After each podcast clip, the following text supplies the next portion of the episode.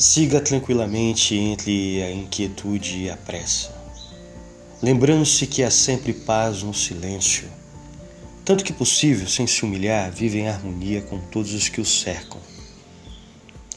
Fale a sua verdade mansa e calmamente e ouça dos outros, mesmo a dos insensatos e ignorantes. Eles também têm sua própria história.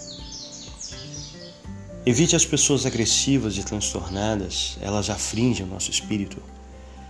Se você se comparar com os outros, você se tornará presunçoso e magoado, pois haverá sempre alguém inferior e alguém superior a você. Viva intensamente o que já pode realizar.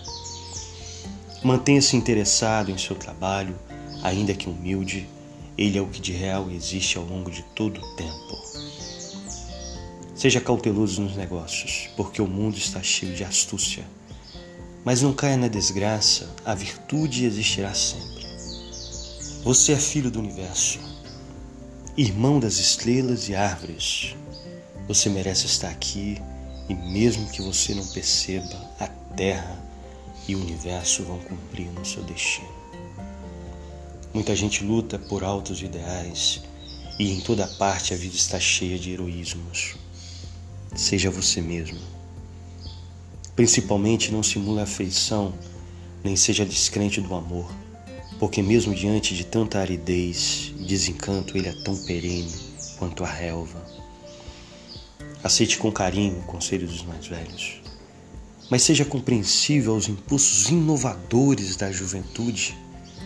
Alimente a força do espírito que o protegerá no infortúnio inesperado mas não se desespere com perigos imaginários. Muitos temores nascem do cansaço e da solidão. E a despeito de uma disciplina rigorosa, seja gentil consigo mesmo. Portanto, esteja em paz com Deus, com quer que você o conceba e qualquer que sejam seus trabalhos e aspirações na fadigante jornada da vida mantenha-se em paz com a sua própria alma.